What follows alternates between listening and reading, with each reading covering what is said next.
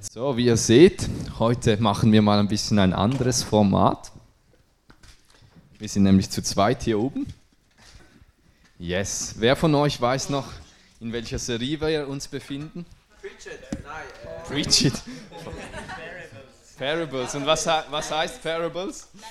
Gleichnisse, genau. Genau, genau. Und um welches Gleichnis geht es wohl heute, wenn ihr so das hier seht? Weihnachten. Ist Weihnachten ein Gleichnis?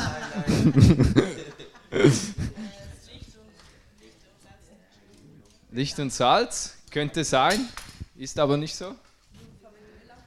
Genau, heute geht es um das Gleichnis von den klugen und törichten Jungfrauen.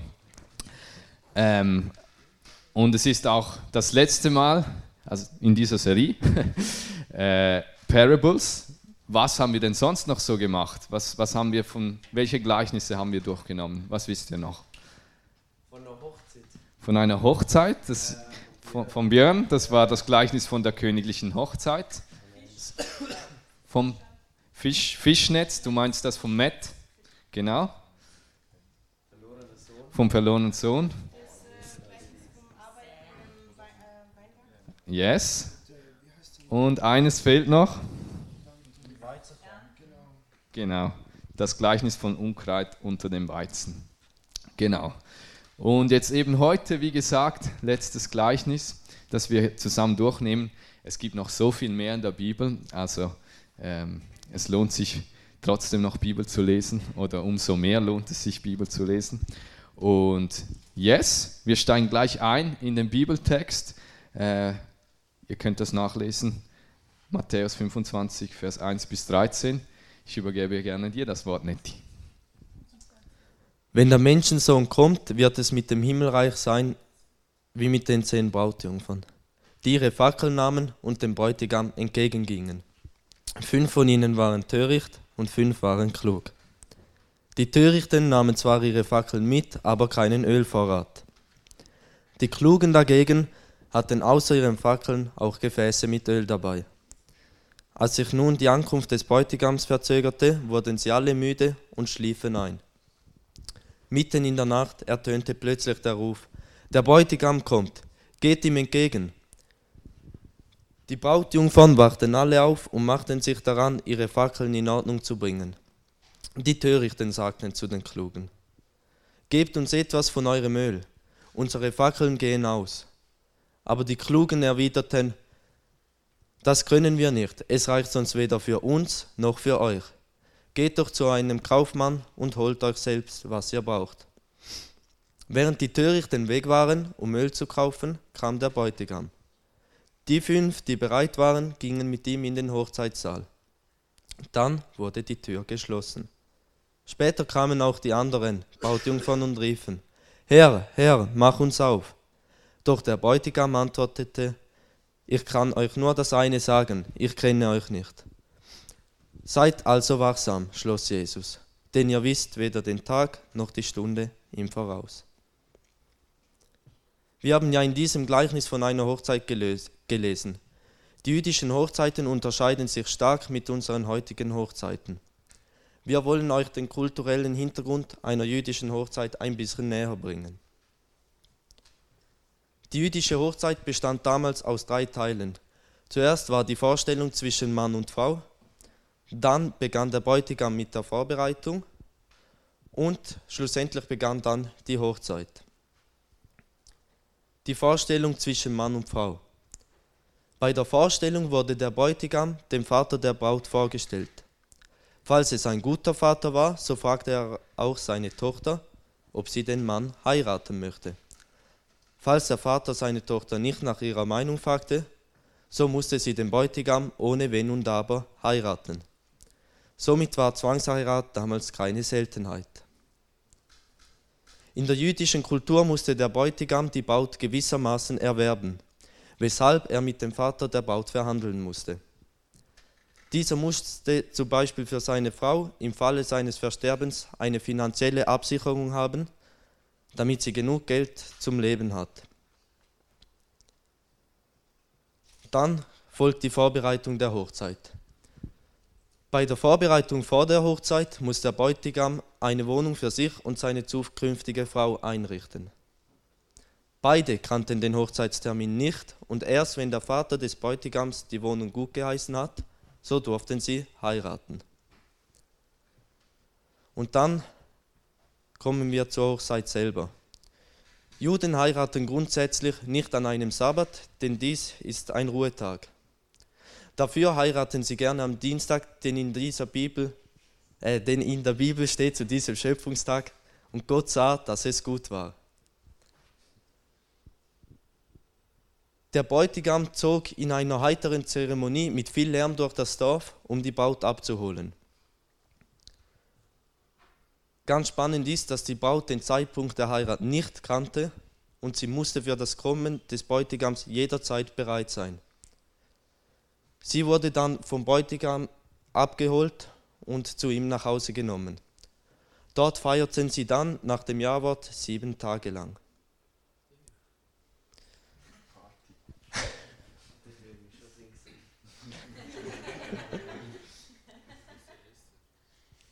Nach dem Ja-Wort musste das Brautpaar zuerst Geschlechtsverkehr haben, um sich danach zu den anderen Hochzeitsgästen gesellen zu dürfen. Und ganz wichtig, ein Zeuge musste dies bestätigen. Ein Zeuge. Nein. Also man musste nicht dabei aber er musste quasi das rausbringen. Die Hochzeit fand hauptsächlich im Freien statt, um Gottes Segen ungehindert empfangen zu können. Genau, du kannst gerne eine Folie weitergehen, Justin. also durchaus ein paar Unterschiede zu uns. Ähm, wir haben jetzt mal schon ein bisschen gehört, wie, wie das abläuft, so eine jüdische Hochzeit. Und wir haben vorhin das Gleichnis gelesen von diesen Jungfrauen. Und je nach Übersetzung steht äh, Brautjungfer oder Jungfrau, aber es ist aus dem Kontext hier sehr klar, dass es hier bei den Jungfrauen und Brautjungfern sich handelt, weil es geht ja um eine Hochzeit. Ähm, das ist ziemlich eindeutig. Aber jetzt ist die große Frage, wer ist denn gemeint mit diesen Brautjungfern? Es gibt grundsätzlich drei Varianten, wie man das interpretieren könnte. In der ersten Variante sind die Brautjungfern die Gemeinde. Das würde dann bedeuten, dass ein Teil der Gemeinde bei Jesus Rückkehr von ihm angenommen ist und ein anderer Teil nicht. Jetzt ist die Frage, macht diese Variante Sinn oder macht sie keinen Sinn? Ihr kennt sicher die Bibelstelle, wo in äh, Römer Kapitel 12, Vers 4 bis 6, dort bezeichnet Paulus die Gemeinde als einen Leib. Und jedes Mitglied der Gemeinde ist ein Körperteil. Somit würde bei dieser Variante Gott seine Gemeinde zum Prinzip verstümmeln, weil er nimmt nur ein paar Körperteile mit. Und die Frage ist dann noch, wer, wer nimmt er denn mit? Nur oben, bisschen blöd zum Laufen, nur unten, sieht halt nichts. Nur rechts, nur links wäre ein bisschen einseitig. Genau, aber Paulus betont ja genau eben in diesem Römerbrief, dass jeder Körperteil wichtig ist, dass jeder seine eine Funktion hat und dass ohne jeden Körperteil der ganze Leib nicht funktioniert. Und außerdem wird die Gemeinde in der Bibel nicht als Brautjungfer bezeichnet, sondern es hat eine andere Rolle in der Hochzeit.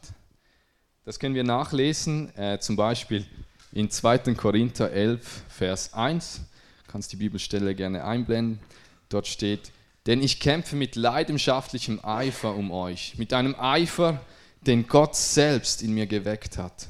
Wie ein Vater seine Tochter mit einem Mann verlobt, für den sie bestimmt ist, so habe ich euch mit Christus verlobt. Und mir liegt alles daran, ihm eine reine, unberührte Braut zuzuführen. Wer ist also die Gemeinde in der Geschichte? Welche Rolle hat sie? Sie ist die Braut. Wir haben uns noch nicht über den Bräutigam unterhalten. Wer ist denn der Bräutigam? Das ist Jesus, genau. Also wir haben nun mal die Braut und den Bräutigam haben wir mal geklärt. Aber noch keine Lösung für die Brautjungfern. Aber die Variante mit der Gemeinde, die scheidet schon mal aus. In der zweiten Variante entsprechen die Brautjungfern gläubigen Christen. Ihr habt alle sicher schon mal die Aussagen gehört, halt ja Sorge um dein Licht, schau, dass deine Lampe nicht erlischt. Aber schauen wir uns das Gleichnis mal ein bisschen genauer an. Wo steht denn das geschrieben? In Matthäus 24, das ist ein Kapitel zuvor, lesen wir, dass Jesus den Tempel verließ und zu den Pharisäern und Schriftgelehrten spricht. Im ganzen Kapitel 24 und auch 25, was dieses Gleichnis hier inkludiert, spricht Jesus von der Endzeit. Er spricht zum jüdischen Volk ähm, und er versucht ihnen dort etwas aufzuzeigen. Er spricht also direkt zu den Juden. Somit macht es auch wenig Sinn, dass Jesus hier von gläubigen Christen spricht, zumal er auch noch das Kreuzeswerk noch gar nicht vollendet hat. Deshalb ist die dritte und unserer Meinung nach sinnvollste Auslegungsvariante die, dass die zehn Brautjungfern das jüdische Volk symbolisieren. Ein paar Kapitel zuvor wird das jüdische Volk von Jesus nämlich auch noch zurechtgewiesen, wie sie ihn verspottet haben. Wir können das nachlesen, Matthäus 11, Vers 16 bis 19. Dort steht, mit wem soll ich die Menschen dieser Generation vergleichen? Sie sind wie Kinder, die auf dem Marktplatz sitzen und ihre Spielgefährten zurufen. Wir haben euch auf der Flöte lustige Lieder gespielt und ihr habt nicht getanzt. Wir haben Klagelieder angestimmt und ihr habt nicht getrauert. So ist es doch. Johannes ist gekommen, hat gefastet und keinen Wein getrunken und schon hat es geheißen, er ist von einem bösen Geist besessen. Der Menschensohn ist gekommen, isst und trinkt wie jedermann, und da heißt es, was für ein Schlemmer und Säufer, dieser Freund der Zolleinnehmer und Sünder. Und doch hat die Weisheit Gottes recht, das zeigt sich an dem, was sie bewirkt. Hey, das sind heftige Anschuldigungen. Sie bezeichnen Jesus, Gottes Sohn, als Säufer und Schlemmer. Das jüdische Volk hat Jesus abgelehnt. Sie haben eigentlich einen irdischen König erwartet, der sie von den Römern befreit und haben nicht verstanden, wie ein Diener wie Jesus es war, ihr Messias hätte sein können, ihr Retter hätte sein können. Deshalb haben sie ihn abgelehnt. Das ist so der Hintergrund. Und Jesus spricht jetzt zu diesem jüdischen Volk und versucht ihnen zu erklären, was mit ihrem Volk am Ende der Zeit passieren wird und was mit jedem Einzelnen passieren wird, sofern er nicht umkehrt. Wir haben heute Abend jetzt keine Zeit, um uns ausgiebig mit der Endzeit zu befassen, aber dennoch möchte ich einen ganz kleinen Exkurs machen hier in, in, in dieses Thema und was die Bibel uns über die Endzeit sagt. Und mir ist es hier wichtig zu erwähnen, hey, es gibt wirklich viele unterschiedliche Endzeitmodelle und ich erkläre euch jetzt einfach ganz kurz dasjenige, das bei uns am äh, verbreitesten ist. Du kannst gerne die nächste Folie einblenden. Es ist ja ein bisschen grafisch dargestellt hier. Gehe ja aus dem Weg. Am Schluss der Endzeit kommt eine Zeit, wo der Antichrist, der Antichrist, für die, die es nicht wissen, was das ist, das ist eine Person, aber es ist gleichzeitig auch ein System, regiert. Diese Zeit nennt die Bibel Trübsalzeit ist da auf der linken Seite ein, eingezeichnet als große Trübsal. Die Bibel sagt, es sind sieben Jahre. In der Trübsalzeit, äh, die ist aufgeteilt in zwei Teile. In den ersten dreieinhalb Jahren wird es einen Aufschwung geben unter dem Antichristen. Und er wird Zustimmung erhalten im Volk. Und in den zweiten dreieinhalb Jahren wird der Antichrist dann sein wahres Gesicht zeigen und die Christen stark verfolgen. Die Gemeinde Jesu muss aber höchstwahrscheinlich nicht durch diese zweite Zeit gehen, da sie vorher entrückt wird. Das bedeutet, dass Jesus äh, sie im Prinzip zu sich holt. Aber alle, die danach noch umkehren möchten, werden es sehr schwierig haben äh, unter dem Antichristen auf dieser Welt. Die Juden bleiben aber während dieser Zeit auf dieser Welt. Und am Ende der Trübsalzeit sammelt dann der Antichrist alle Völker im Kampf gegen Israel aber Jesus kommt zum zweiten Mal zurück auf diese Erde und besiegt den Antichristen dann in der Schlacht von Harmageddon und bindet ihn dort. Danach wird ein tausendjähriges Reich auf dieser Erde errichtet, wo es dann ganz zum Schluss nochmals einen letzten Kampf gibt zwischen Gott und dem Satan, den er dann äh, auf ewig bindet. Und ganz am Schluss, Happy Ever After, am Schluss gibt es noch einen neuen Himmel und eine neue Erde, wo wir in Ewigkeit in Gemeinschaft mit unserem Daddy leben dürfen. Das, das ist so in ganz, ganz Schnelldurchlauf so ein bisschen das, was äh, dieses Endzeitmodell sagt. Und wenn ihr mehr darüber wissen wollt, dann hey, beschäftigt euch mit der Offenbarung. Ähm, ihr könnt dir auch wirklich gute Bibellehrer empfehlen, die, die dir die verschiedenen Endzeitmodellen erklären und dir sagen können, hey, welche macht Sinn, aus welchem Grund, ähm, was spricht dafür, was spricht dagegen. Genau, falls dich das interessiert, komm einfach auf, auf mich zu, oder Clara oder irgendjemand, der das Koforik gemacht hat. Rachel, Can, genau. Ähm, yes, wichtig ist mir hier zu erwähnen, das soll ihr jetzt keinesfalls euch Angst machen, das Ganze mit der Offenbarung. Denn in Offenbarung 1.3 steht eigentlich, glücklich, wer dieses Buch vorliest und glücklich, wer diese prophetische Botschaft hört und sich danach richtet. Denn was hier angekündigt ist, wird sich bald erfüllen. Hey, die Offenbarung dient nicht dazu, uns Angst zu machen, sondern sie ist uns zur Auferbauung gegeben. Genau, nun kommen wir nochmal zurück zum Gleichnis.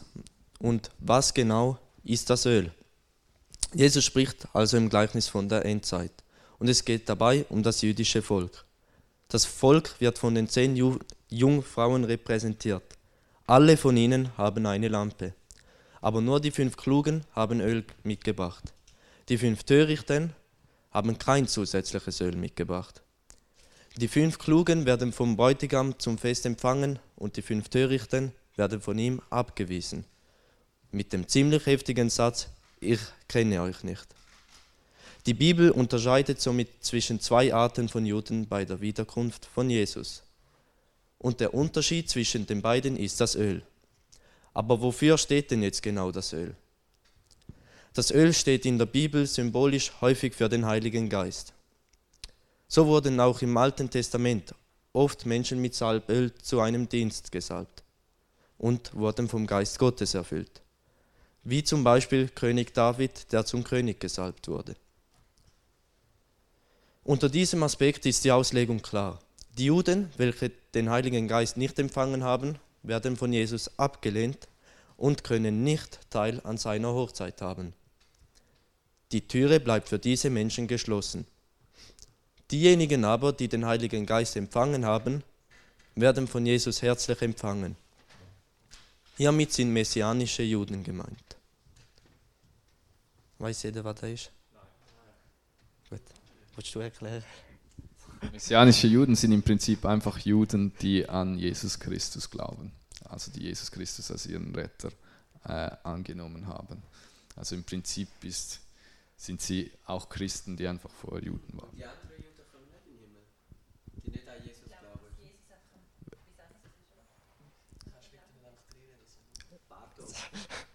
glauben. Deine Frage war? Wenn sie, wenn sie Jesus nicht angenommen haben, dann kommen sie nicht in den Himmel. Das, gilt übrigens für alle Menschen, nicht nur, nicht, nur, nicht nur für Juden, sondern das ist genau das. Hey, jeder, jeder, der Jesus nicht in sein Leben aufnimmt, der wird einmal in Ewigkeit von ihm getrennt sein. Spannend ist auch, dass Öl auf Hebräisch Maschach bedeutet und vom gleichen Wortstamm ist wie das Wort Maschiach was so viel wie Retter oder der Gesalbte bedeutet. Was heißt das nun ganz praktisch für uns? Dieses Gleichnis wurde häufig dazu verwendet, um Christen zu erziehen und zu ermahnen. Pass schön auf, dass du genug Öl mitnimmst. Pass auf, dass deine Lampe nicht ausgeht. Sind Aussagen, die häufig im Zusammenhang mit diesem Gleichnis gefallen sind. Mir ist es wirklich ein Anliegen, dass wir verstehen, dass wir dieses Öl nicht in einem guten Moment mal haben und in einem schlechten dann wieder nicht. Nein, die Bibel lehrt uns, dass dieses Öl, der Geist Gottes, in uns lebt. Römer 8, 9 bis 10. Ihr jedoch steht nicht mehr unter der Herrschaft eurer eigenen Natur, sondern unter der Herrschaft des Geistes. Da ja, wie ich voraussetze, Gottes Geist in euch wohnt. Denn wenn jemand diesen Geist, den Geist Christi nicht hat, gehört er nicht zu Christus. Wenn aber nun Christus in euch ist, dann habt ihr aufgrund der Gerechtigkeit, die Gott euch geschenkt hat, den Geist empfangen und mit ihm das Leben, auch wenn euer Körper als Folge der Sünde dem Tod verfallen ist. Ist so eine geniale Bibelstelle. Dann habt ihr aufgrund der Gerechtigkeit, die, von, die Gott euch geschenkt hat, den Geist empfangen und mit ihm das Leben. In einer anderen Bibelstelle äh, ist, geschrieben, hey, wir sind versiegelt mit diesem Heiligen Geist. Das steht in Epheser 4, 30. Somit ist es wichtig für uns als Christen zu wissen, hey, unsere Lampe ist immer gefüllt. Wir sind das Licht der Welt. Ich persönlich, ich bin sogar fest davon überzeugt, dass wir unsere Rettung nicht verlieren können. Ich glaube, dass Gott sich wünscht, dass wir eine Heilsgewissheit haben, dass wir jederzeit wissen, hey, wir sind gerecht gemacht vor ihm, durch ihn. Ja, mehr sogar, hey, die Bibel nennt uns, wir sind die Gerechtigkeit Gottes. Das kannst du nachlesen in 2. Korinther 5, 21. Die Gerechtigkeit Gottes. Das heißt jetzt natürlich nicht, dass wir tun und lassen sollen, was, was auch immer uns gefällt.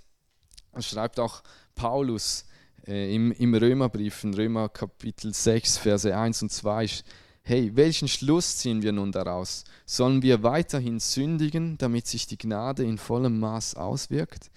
Niemals. Wir sind doch, was die Sünde betrifft, gestorben. Wie können wir da noch länger mit der Sünde leben? Hey, wenn du jemanden liebst, dann willst du diese Person nicht verletzen. Du willst nicht etwas machen, was die andere Person verabscheut. Und genauso ist es auch mit Gott. Hey, er wünscht sich eine Gemeinschaft mit uns, er wünscht sich eine Intimität mit uns. Und ja, er möchte dir einfach begegnen und einfach dein Leben mit dir gehen oder dich auf deinem Leben begleiten, besser ausgedrückt. Die Band darf langsam nach vorne kommen und ich möchte nochmals kurz zusammenfassen, was wir heute gehört haben. Wir haben gehört, dass es bei dem Gleichnis, bei dem Jungfern nicht um Christen geht, sondern es geht um das jüdische Volk. Die Gemeinde ist die Braut, der Bräutigam ist Jesus. Es geht hier nicht um dich und darum, dass du deine Lampe immer schön gefüllt hast. Wie widersprüchlich wäre der Vater, wenn er bei seinem Wiederkommen die Hälfte der gläubigen Christen auslöschen würde. Und dennoch glaube ich, dass der Weckruf ganz am Ende des Gleichnisses, seid wachsam, ganz speziell auch in der heutigen Zeit für uns gilt. Hey, lasst uns nicht träge werden in der Liebe, lasst uns nicht, lasst nicht zu, dass der Glaube, unser Glaube rostig wird, sondern pflegen wir aktiv die Beziehung zu Gott. Lasst uns streben nach mehr, nach mehr Tiefe, nach mehr Offenbarung, nach mehr Liebe, die er für uns bereit hat, weil Gott möchte mit uns Geschichte schreiben. Und es wird irgendwann, und ich glaube, der Tag ist nicht mehr allzu fern, ein Tag kommen, da wird Jesus zurückkommen auf diese Welt in seiner ganzen Herrlichkeit und in seiner ganzen Pracht. Und jedes Knie wird sich beugen vor ihm. Ich glaube, dass wir gläubige Christen zu diesem Zeitpunkt bereits nicht mehr auf dieser Erde sein werden, sondern bereits bei unserem Daddy im Himmel sein dürfen, weil er uns während der Trübsalzeit entrückt. Ich weiß nicht, was in dir jetzt vorgegangen ist in den letzten 20 Minuten. Vielleicht hat sich in deinem Herz etwas gesträubt. Vielleicht wurdest du mit Herz, äh, dein Herz mit Freude erfüllt oder mit vielen Fragen, was auch immer. Hey, ich fordere dich auf jeden Fall her heraus.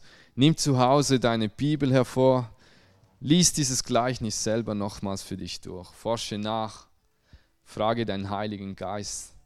In der Bibel steht, dass Gott es liebt, wenn wir hungrig sind, dass er liebt, wenn wir nach Offenbarung streben und dass er uns auch Offenbarung schenken möchte.